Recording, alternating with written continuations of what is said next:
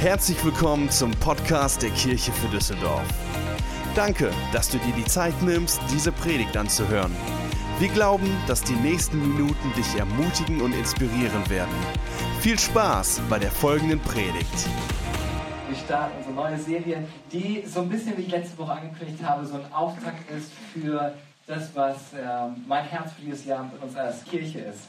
In den nächsten vier Wochen hoffe ich, und es ist mein Gebet, dass Gott dir neue Träume und neue Hoffnung für ein Leben schenkt. Dass wir mit diesen neuen Hoffnung, neuen Glauben unaufhaltbar in dieses Jahr reingehen. Denn Gott ist spezialisiert darin, gewöhnliche Menschen zu gebrauchen, um außergewöhnliche Dinge zu bewirken. Und anhand von der Geschichte von Nehemiah aus dem Alten Testament wollen wir uns anschauen, wie wir unaufhaltbar nach vorne gehen können. Aber wer war Nehemiah? Nehemiah war ein Mundschenk für den persischen König Artaxerxes. Sag mal Artaxerxes. Wenn das drauf hast, dann ist und die Zunge noch gerade ist, hast du es gut hingekriegt. Was war ein Mundschenk? Ein Mundschenk bedeutet, dass er das Essen und den Wein des Königs testen durfte, bevor der König es probierte. Wenn du Wein liebst, denkst du vielleicht, oh, ich möchte unbedingt Mundschenk werden. Das Problem war aber, dass er den Job hatte für den Fall, dass jemand den König vergiften wollte. Dass der Mundschenk und nicht der König dann sterben würde. Also es ist ein cooler Job, wenn du Wein magst, aber mit einem sehr hohen Berufsrisiko. Ein Mundschenk war also eine Art besonderer Butler. Und dieser gewöhnliche Typ bekam eines Tages mit aus Berichten von seinen Brüdern, dass in seiner Heimat es nicht gut aussah. Es herrschte große Not und die Mauer von Jerusalem war nun schon seit 140 Jahren zerstört und nicht wieder aufgebaut worden. Und diese Ruinen war nicht einfach nur ein Symbol der Schande und der Scham für diese Stadt, sondern auch ein Grund, dass die Bewohner schutzlos ihren Feinden ausgeliefert waren. Und diese Nachricht bewegte Nehemiah so sehr, dass es heißt, dass er mehrere Tage weinte, fastete und betete. Und ich weiß nicht, wie es dir geht, wenn du das hörst, ja, Mauer irgendwie liegt in Schutt und Asche, bewegt uns nicht wirklich viel. Wenn wir hören, der Berliner Flughafen ist immer noch nicht fertig, werden wir eher wütend, als dass wir traurig werden. Aber ihn hat diese Geschichte so stark berührt, weil es sein Volk war und wo er gesehen hatte, ihm ging es nicht gut. Sie, ihm ging es emotional nicht gut und äh, körperlich auch nicht gut. Und Gott gebrauchte diesen unscheinbaren Menschen, der scheinbar nicht ausgebildet war für diese Aufgabe, eine Aufgabe zu erfüllen, die unmöglich schien. Und Nehemiah baute mit dem Volk Israel die Stadtmauer von Jerusalem innerhalb von 52 Tagen wieder auf. Eine Sache, die für 140 Jahre als unmöglich gilt. Nehemiah riskierte als Mundschenk täglich sein Leben für den König und Gott fordert ihn heraus, dass er nicht länger sein Leben täglich für den König riskieren sollte, sondern sein Leben einsetzen sollte für die vielen Menschen aus seiner Heimat in Jerusalem. Und seine Qualifikation war nicht Position, sondern Leidenschaft. Um einen Unterschied in dieser Welt zu machen, müssen, um unaufhaltbar nach vorn zu gehen, für Gott müssen wir nicht die Besten sein, sondern einfach nur die mit dem größten Herzen für diese Sache. Und nach 140 Jahren Hoffnungslosigkeit schenkte der Mut von Nehemiah dem Volk Israel wieder neue Hoffnung. Er sagt dem Volk, wir können die Mauer wieder aufbauen. Und kurz darauf begann sie mit der Arbeit. Und sie machten große und schnelle Fortschritte. Aber jedes Mal, wenn wir nach vorne gehen wollen mit Gott, gibt es auch Widerstände. Und genau das Gleiche erlebte Nehemiah auch. Und so geschah es dem Volk Israel. Sambalat und Tobia und andere standen auf. Sie waren politische Gegner, die sagten, wir wollen nicht, dass die Mauer wieder aufgebaut wird. Wir wollen, dass das Volk weiter schwach bleibt und dadurch von uns abhängig bleibt. Was sie versuchten, waren, ihren Einfluss und ihre finanziellen Interessen zu, zu schützen. Unter dem Strich kann man die Situation wie folgt beschreiben, weil auch immer du mit Gott nach vorne gehen möchtest, wird der Feind versuchen, dich zu stoppen. Und wir starten mit dem Buch Nehemiah und zwar im Kapitel 3. Wir sprechen darüber, wie wir Entmutigung besiegen können. Die Bibel sagt uns, dass der Teufel folgende Dienstbeschreibung hat. Er kommt, um zu stehlen, zu töten und zu zerstören. Und zwar alles, was auf dem Herzen Gottes liegt und was ihm wichtig ist. Und weil auch immer du nach vorne gehst und das tun möchtest, was Gott dir aufgetragen hat, wird dein geistiger Feind sich gegen dich stellen. Und wenn wir uns die Geschichte von Nehemiah anschauen, könnte man denken, eigentlich sollte es doch eine leichte Angelegenheit sein. Ich meine, der Typ wird von Gott berufen, er ist gehorsam, er opfert seine Stellung bei dem König. Er reist 1500 Kilometer. Damals gab es keine Flugzeuge und keine Autos. Das heißt, er war sehr wahrscheinlich zu Fuß oder mit dem Esel unterwegs. 1500 Kilometer, um diese Mauer wieder aufzubauen. Bei all dem, was Nehemiah bereit war zu investieren, zu riskieren, da wäre es doch selbstverständlich, wenn Gott alle Hindernisse und alle Probleme aus dem Weg räumen würde. Richtig? Falsch. Wir müssen verstehen, dass wir nicht Widerstände erleben, weil wir etwas Falsches tun, wir erleben oft Widerstände, weil wir etwas Richtiges tun. Einige denken gerade, boah, das ist eine gute Nachricht, weil ganz ehrlich, ich muss ziemlich viel richtig machen, weil ich ganz schön viele Widerstände habe. Wenn wir nichts Besonderes tun, um einen Unterschied und auch nicht versuchen, einen Unterschied zu machen, werden wir nicht interessant sein für unseren geistlichen Feind. Nur wenn wir etwas richtig machen, was einen Unterschied macht, was Menschen Hoffnung, Glauben und neue Kraft schenkt, wird er versuchen, uns aufzuhalten. Und aus der Geschichte vor uns als Kirche haben wir genau das erlebt. Als wir gerade starten wollten mit der Kirche, wir hatten das vorletzte Startup-Treffen, hatte ich eine Stimmbeinentzündung und konnte für ein Jahr nicht schmerzfrei sprechen. Und in dieser Zeit war es auch so, dass einer von unseren Keyleitern, bei ihnen hat man festgestellt, dass ein Tumor auf seiner Zunge war und er konnte auch zwei Monate nicht sprechen. Und für mich war so ein Punkt zu sagen, okay, oh, lass uns das ganze Ding bleiben. Für mich war das ein Punkt zu sagen, hey, jetzt erst recht. Wir werden unsere Stimme nicht verschließen lassen, sondern wir werden erst recht nach vorne gehen ja. und voller Mut die Wahrheit verkünden. Und durch die Geschichte von Nehemiah möchte ich euch heute Morgen zwei Wege zeigen, wie der Feind uns versucht zu entmutigen. Und dann lassen wir uns von Nehemiah inspirieren, wie wir Entmutigung besiegen können. Seid ihr bereit? Ja. Fantastisch. Also, wie kommt Entmutigung in unser Leben? Ich glaube, der Feind versucht, dich zu entmutigen durch Entmutigung als erstes von außen. Wir lesen folgendes in Nehemiah, Kapitel 3, ab Vers 33. Als Sanballat erfuhr, dass wir mit dem Bau der Stadtmauer begonnen hatten, packte ihn der Zorn. Du tust was Gutes und einige Leute werden wütend. Warum auch immer. Er verspottete uns vor seinen Vertrauten in den Truppen von Samarien. Was wollen diese armseligen Juden eigentlich? Jerusalem zur Festung ausbauen? Sie meinen wohl, wenn sie Opfer darbringen, können sie an einem Tag fertig werden. Mit diesem verbrannten Stein und diesem Schutt wollen sie eine neue Stadtmauer errichten? Sie machen sich lustig darüber. Ich kriege das sowieso nicht hin. Und dann kommt noch ein weiterer dazu. Nicht nur einer, der so redet, sondern ein weiterer, Vers 35. Der Ammoniter Tobia stand neben ihm und pflichtete ihm bei. Sollen sie doch bauen, wenn ein Fuchs an der Mauer hochspringt, fällt sie wieder in sich zusammen. Meine Frage ist, auf welche Leute hörst du? Eine Studie hat ergeben, dass es fünf positive Aussagen braucht, um eine negative Aussage bei einem Kind aufzuheben. Fünf positive. Menschen, die in einer durchschnittlichen Familie aufwachsen, haben bis zum Alter von 18 Jahren 148.000 Mal das Wort Nein gehört oder ihnen wurde gesagt, was sie nicht tun können. Das Widerstand von außen, wo Leute sagen, das klappt sowieso nicht, das kannst du gar nicht schaffen.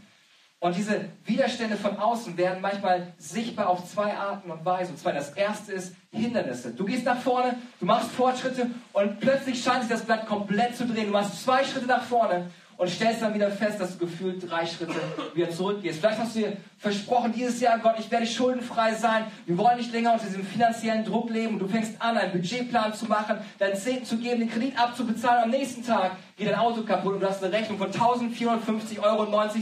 Zwei Schritte nach vorne, drei Schritte zurück. Oder du sagst, ich werde anfangen, dieses Jahr geistlich in meine Familie zu investieren. Wir werden gemeinsam beten als Familie, wir werden Familienandachten machen. Und dann kommt dein Teenager auf dich zu und sagt, ey, ich weiß gar nicht das Ganze mit Gott, ob das überhaupt stimmt. Zwei Schritte nach vorne, drei Schritte zurück. Oder vielleicht bist du Geschäftsmann und sagst dir, ich möchte mit biblischen Prinzipien meine Firma etablieren, mit dem Herzen auch vielleicht das, was ihr erwirtschaftet, das Reich Gottes zu unterstützen, etwas Gutes zu tun. Kurze Zeit später kündigt die Hälfte der Angestellten. Zwei Schritte nach vorne, drei wieder zurück. Vielleicht fühlst du dich auch wie die Jünger. Jesus sagte, ey, steig ins Boot, fahr ins andere Ufer rüber und er ist mit dabei und sie geraten in einen Sturm. Aber Gott, wir haben genau das getan, was du gesagt hast und trotzdem sind wir in diesen Sturm geraten. Das Ziel von Entmutigung ist immer, dass du die richtige Perspektive verlierst. Wenn du etwas tust für Gott, kommen Hindernisse. Wir müssen verstehen, dass wir nicht Widerstände und Hindernisse erleben, weil wir etwas Falsches tun. Wir erleben oft Widerstände, weil wir etwas Richtiges tun. So viele gottgegebene Träume sterben bei den ersten Hindernissen.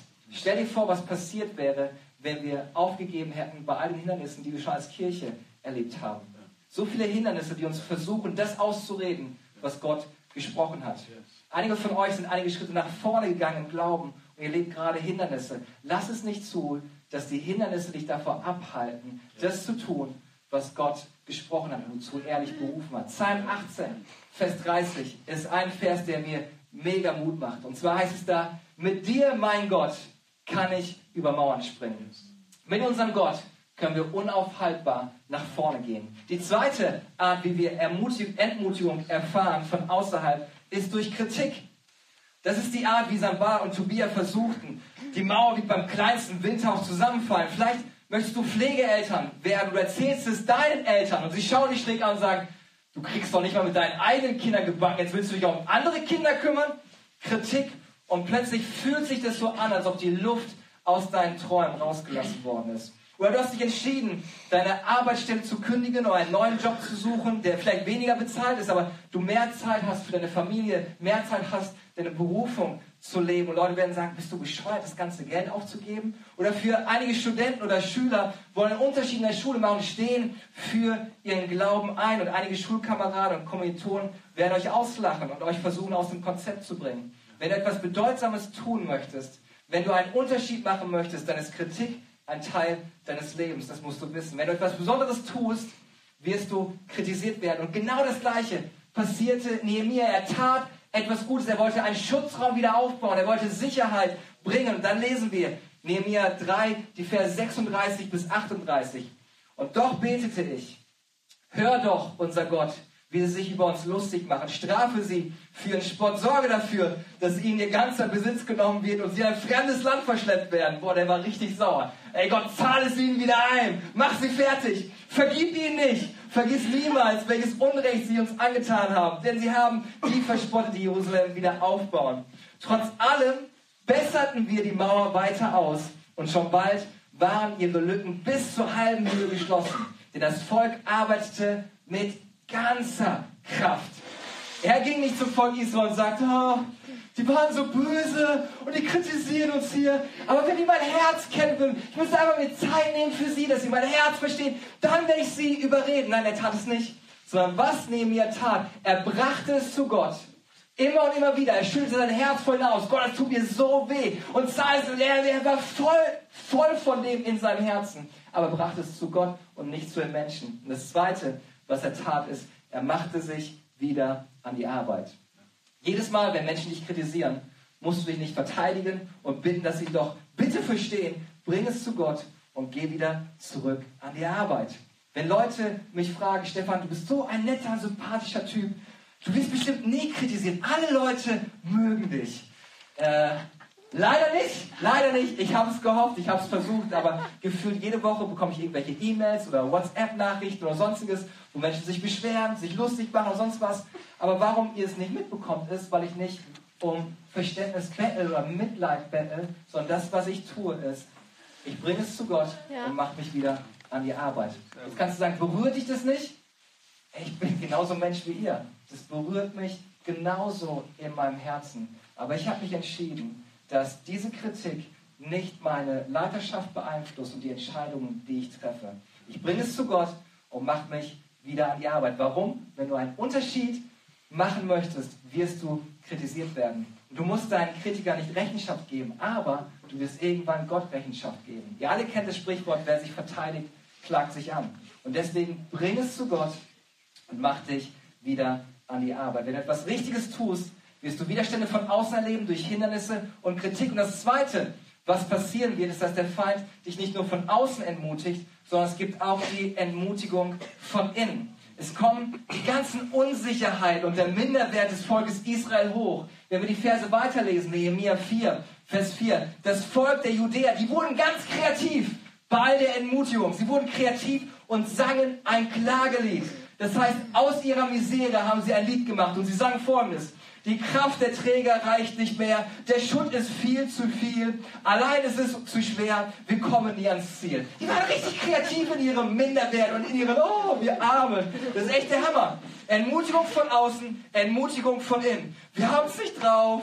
Wir haben, haben wir uns dabei gedacht, dass wir die Mauer wieder aufbauen? Die lag schon seit 140 Jahren in Trümmern. Wir sind nicht gut genug, ausgebildet genug, schlau genug, nicht stark genug. Entmutigung von innen. Wir alle sprechen mit uns selber. Und vielleicht denkst du gerade, ich spreche nicht mit mir selber. Das ist der Punkt, dass du mit dir selber sprichst. Eine Studie sagt, dass über 70 Prozent von dem, was wir denken, negativ oder destruktiv ist. Und deswegen schreibt Paulus der Gemeinde in Philippi die folgenden Worte, Philippa 4, Vers 8.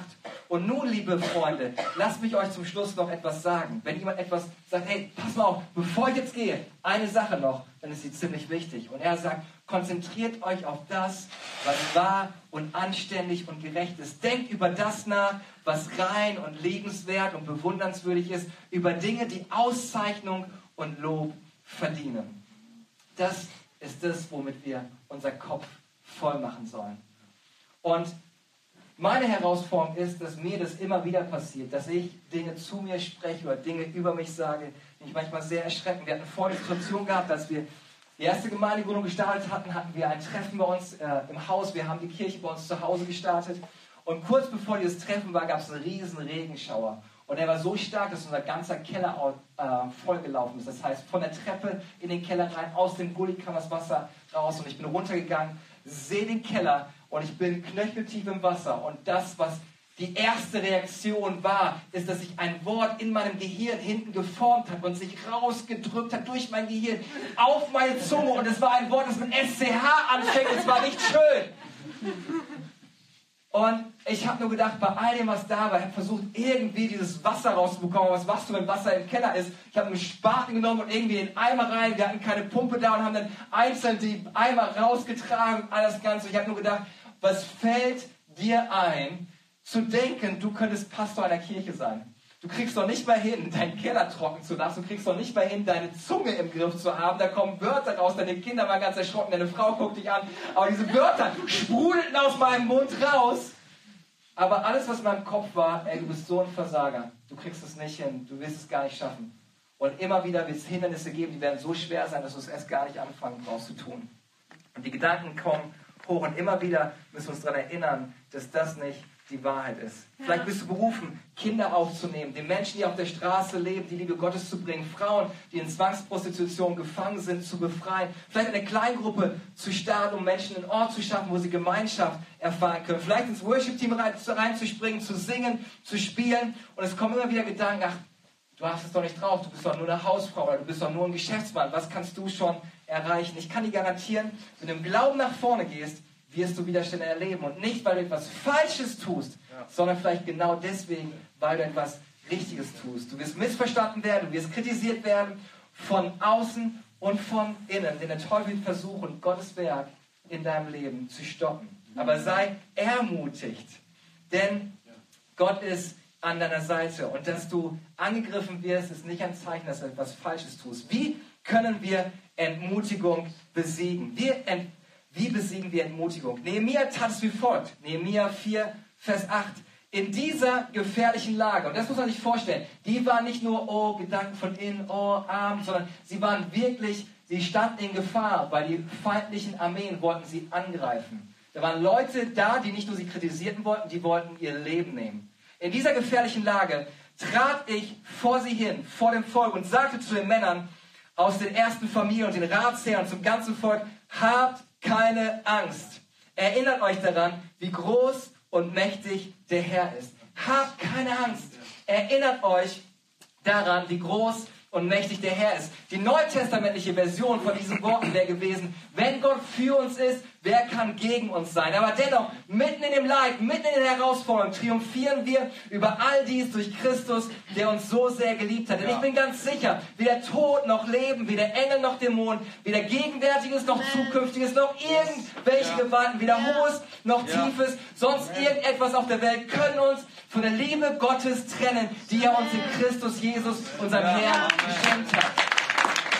Das sind die Worte, an die wir uns erinnern müssen. Das sind die Worte, die uns am Herzen sein müssen. Und einige spüren, genau das braucht ihr heute Morgen. Habt keine Angst vor deinem Feind. Habt keine Angst vor Widerständen. Wenn du entmutigt bist, solltest du zwei Dinge tun. Wenn du dich nicht würdig fühlst, nicht in der Lage fühlst, unqualifiziert fühlst, zwei Dinge. Das erste ist, erinnere dich an den Herrn. Und was er hier meinte, Nehemiah, war einfach nicht nur, oh ja, unser Gott im Himmel und alles Ganze, sondern er sagte, erinnert euch daran, wie Mose im brennenden Busch sah und Gott zu ihm gesprochen hat und er gesagt hat, ich sage Ja zu dieser Berufung. Und wenn ich irgendwas tun kann, ich kann nicht viel, aber okay, ich probiere es aus und gehe zum Pharao und mach das. Und als der Pharao versucht hat, den Plan Gottes zu stoppen, kamen zehn Plagen, er konnte sie gar nicht mehr aufhalten, er hat sie rausgeschickt. Es war etwas Unaufhaltbares, was da war. Das nächste, was passiert, erinnert euch daran, als wir dann gegangen sind und Gott vor uns gegangen ist, mit dieser Feuersäule und mit der Rauchwolke, die vor uns hergegangen ist. Und erinnert euch, als wir am Roten Meer waren und gedacht haben, jetzt geht es gar nicht mehr weiter. Scheinbar hat Gott keinen Plan gehabt. Sein Plan ging nur bis zum Roten Meer.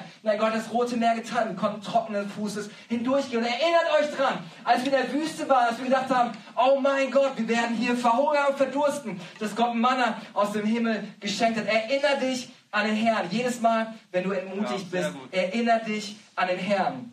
Ich erinnere mich an eine Situation, die sich sehr in meinem Leben eingeprägt hat. Als ich einen Punkt hatte, wo ich das Gefühl hatte, ich habe acht Jahre in einer Kirche gearbeitet, habe mir den Hintern aufgerissen, mein Bestes gegeben und gefühlt ist alles in meinen Händen zerronnen, wie Sand. Ich habe das Gefühl gehabt, okay, du bist überhaupt gar nicht mehr berufen, du kriegst es gar nicht hin. Alles, was du machst, geht irgendwie immer anderes machen. Und ich in dieser Verzweiflung, in dieser Zeit, wo gefühlt ich nichts gespürt habe, gefühlt alles grau und dunkel war, bin ich im Landschaftspark Duisburg, im, no äh, Landschaftspark Nord in Duisburg rumgelaufen und habe gesagt, Gott, was soll das Ganze? Hast du irgendein Wort für mich? Möchtest du mir irgendetwas sagen? Und in dieser Zeit hat mir eine Bibelstelle geschenkt, die so tief in meinem Herzen ist, die mir Hoffnung und Mut gegeben hat, an die ich mich immer wieder erinnere, wenn ich das Gefühl habe, es reicht nicht, du bist nicht gut genug, das klappt nicht.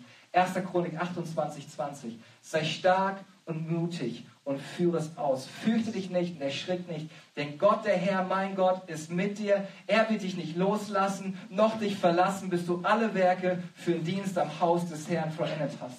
Und das war so ein Wort. Vielleicht bedeutet das nichts für dich, aber für mich ist es so, Gott wird an meiner Seite sein. Egal was ich tue, er lässt mich nicht alleine. Ja. Alles, was ich zu tun ja. habe, ist stark und mutig weiterzugehen. Und Gott wird an meiner Seite sein. Und ich erinnere mich an Situationen, die wir als Kirche schon erlebt haben, als wir starten wollten und kein Gebäude haben, weil gefühlt Düsseldorf viel zu teuer für eine Kirche ist. Und Gott übernatürlich Türen geöffnet hat. Und wir haben das ich habe in Bonn gepredigt an der Gemeinde, einen Männertag gemacht und kam ein Mann auf mich zu, ein Geschäftsmann, und sagte, ey, ich wollte mich einfach bedanken dafür. Du hast vor vier Jahren haben uns getroffen bei der Konferenz. Du hast mich so ermutigt und ich bin nach vorne gegangen beim Business, bin so erfolgreich. Ich möchte diese Segen einfach weitergeben. Und ich so, ich kenne dich gar nicht. Ich weiß gar nicht, wie du heißt, aber er kannte mich, kannte meinen Namen und er ist einen großen Scheck überwiesen. Und ich dachte so, verrückt, für mich ist das immer noch ein Engel gewesen. Ich glaube, den Mann gibt es gar nicht, das war ein Engel. Und ich erinnere mich daran, wie Gott das Herz von einem Jugendpastor in der Nähe von Hamburg bewegt hat, der mir geschrieben hat, hey Stefan, ich weiß, was ihr vorhabt und Gott hat mir eine Summe aufs Herz gelegt und ich habe gedacht, ja, äh, fantastisch. Und er sagte, schnell, schick mir die Bankverbindung, sonst komme ich auf andere Ideen. Und der Jugendpastor hat sein ganzes Erspartes, 10.000 Euro, gesagt, ich möchte das daran einfach sehen, weil ich glaube, dass Gott einen Plan mit dieser Kirche hat. Und deswegen, weil ich mich an all das erinnere, es ist mir total egal, wie die Kollekte am Sonntag aussieht oder ob irgendwas. Ich weiß, dass Gott einen Plan mit dieser Kirche hat. Ich weiß, dass es nicht nur einfach eine gute Idee war, sondern eine göttliche Idee war.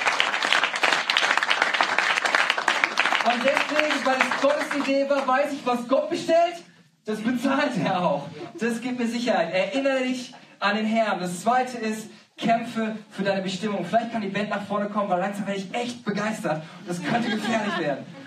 Das zweite ist, kämpfe für deine Bestimmung. Kämpfe nicht für dich selbst, kämpfe für deine Bestimmung. Denn wenn du für dich selbst kämpfst, wirst du schnell aufgeben und schnell ermutigt werden. Aber wenn du für die Bestimmung kämpfst, für jemanden, den du liebst, jemanden, der dich braucht, der es nicht ohne dich schafft, dann wird Gott die Kraft schenken für deinen Auftrag. Nehemiah drückt es wie folgt aus, Nehemiah 4, Vers 8.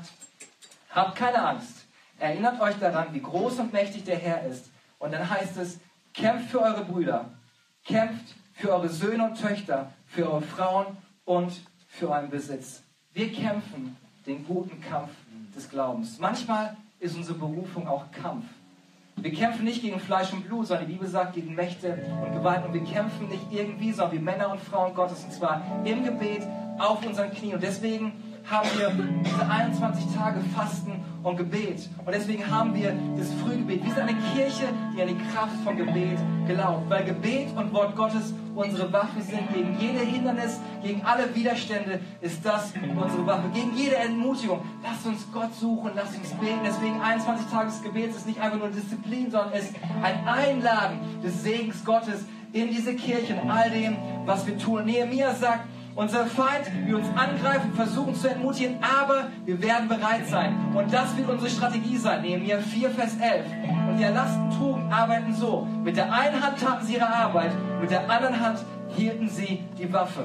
Wir werden unsere Werkzeuge in einer Hand haben, um weiter an der Mauer zu bauen und in der anderen Hand unsere Waffen. Denn wenn der Feind eingreift, werden wir uns verteidigen, aber werden uns nicht aufhalten lassen von unserer Aufgabe. Denn unsere Berufung ist wichtig. Und ich weiß nicht, wofür du kämpfst. Vielleicht kämpfst du für Waisenkinder, vielleicht kämpfst du für Obdachlose, vielleicht kämpfst du mit uns für die Frauen im Chad, die vor Zwangsbeschneidung fliehen.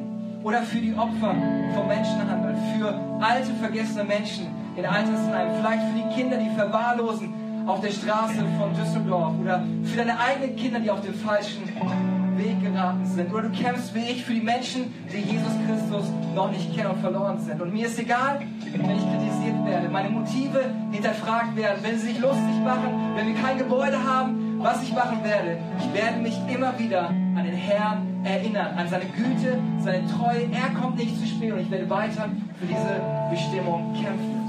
Wenn du dich daran erinnerst, wer dein Gott ist und du für deine Berufung kämpfst, wird der Geist Gottes neu die innere Kraft schenken. Und in deiner Schwachheit wird seine Gnade und Kraft vollkommen werden. Gib nicht auf. Hebräer 10, Vers 39 sagt, wir gehören doch nicht zu den Menschen, die den Mut verlieren und deshalb zugrunde gehen. Vielmehr gehören wir zu denen, die Gott im Glauben vertrauen und das Leben gewinnen. Wann auch immer du Widerstände erlebst, ist es nicht, weil du etwas Falsches tust, sondern weil du etwas Wichtiges tust. Erinnere dich an deinen Gott kämpfe für deine Bestimmung. Und Gott wird dich benutzen, um diese Welt zu verändern und unaufhaltbar nach vorn zu gehen. Mein Traum für diese Kirche ist, dass wir nicht eine Kirche bauen für uns, sondern dass wir immer eine Kirche bauen für die nächste Generation. Dass wir Brücken bauen für die nächste Generation, weil es toll, dass wir hier sind. Aber ich kämpfe mit dafür, dass wir unsere nächste Generation investieren. Und ich will es feiern, wenn unsere Kinder hier sein werden und Gott erleben und dass sich ausstrecken nach Gott, dass sie ein Leben haben voller Werte, voller Glauben, voller Mut und Stärke. Und wenn ich das höre, dann ermutigt mich das. Kämpfe für deine Bestimmung. Lass uns einen Augenblick die Augen schließen. Vielleicht bist du heute Morgen hier und vielleicht spricht es genau in dein Leben rein, dass du sagst, okay, mein Leben gerade ist geprägt von jede Zwei Schritte nach vorne gegangen und bin direkt drei Schritte wieder zurückgegangen. Ich bin das Jahr voller Erwartung, voller Glauben gestartet, aber so wie das Jahr angefangen hat, bitte nicht weiter, kannst du jetzt wieder aufhören. Aber Gott ist heute Morgen hier und möchte neuen Mut zu sprechen. Fürchte dich nicht, hab keine Angst, sei stark und mutig. Und ich weiß nicht, in was für einem Bereich das für dich gilt. Vielleicht gesundheitlich, dass du gesundheitlich echt mit der Katastrophe ins Jahr gestartet bist. Ist auch für dich, dass du in deiner Ehe katastrophal gestartet bist oder mit deinen Kindern oder in den Finanzen oder dass du kritisiert worden bist von Menschen. Ich glaube, dass Gott dir heute Morgen neuen Mut zu sprechen möchte, dass er dir neue Kraft schenken möchte. Während alle Augen geschlossen sind, ich möchte dich fragen, wenn du hier bist und sagst,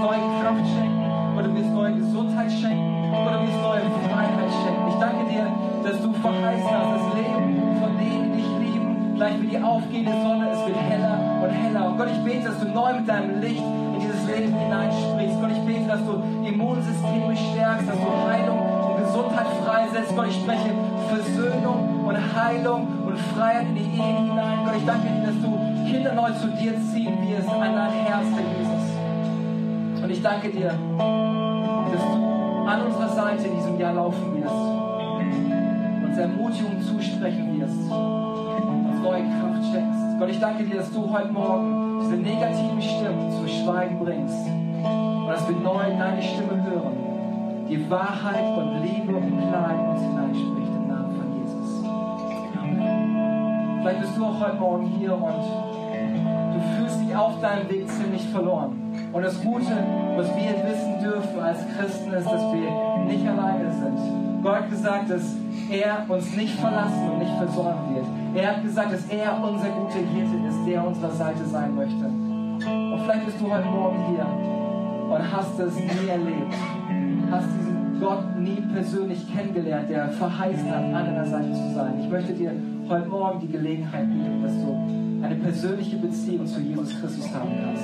Und hier geht es nicht um Kirchenzugehörigkeit oder sonst was, sondern hier geht es darum, dass Jesus neu in dein Leben kommen möchte. Er möchte dir Frieden geben, er möchte dir Halt schenken, er möchte dir Kraft schenken, er möchte dir Orientierung schenken, er möchte an deiner Seite sein.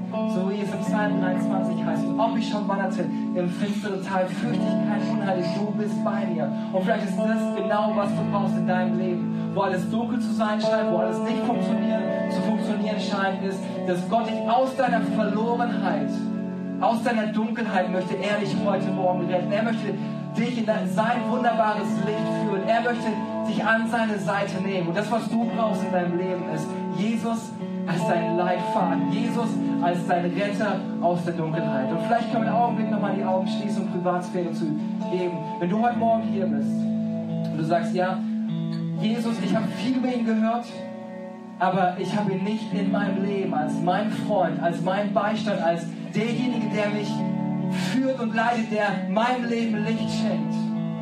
Und ich brauche dieses Licht. Und vielleicht ist dein Gebet, dass du genau das sagst, dass Gott in dein Leben kommt und neu die Dunkelheit erhält. Und dass du bist, ich möchte dich einladen, dass du gleich die Hand hebst, damit ich weiß, für wen ich beten kann. Alle Augen sind geschlossen. Alle Christen fangen an zu beten. Und ich glaube, dass das ein heiliger Moment ist, ein besonderer Moment ist. Die Bibel sagt, wenn wir Gott vor den Menschen bekennen, wird er, ihn vor Gott, wird er uns vor Gott bekennen.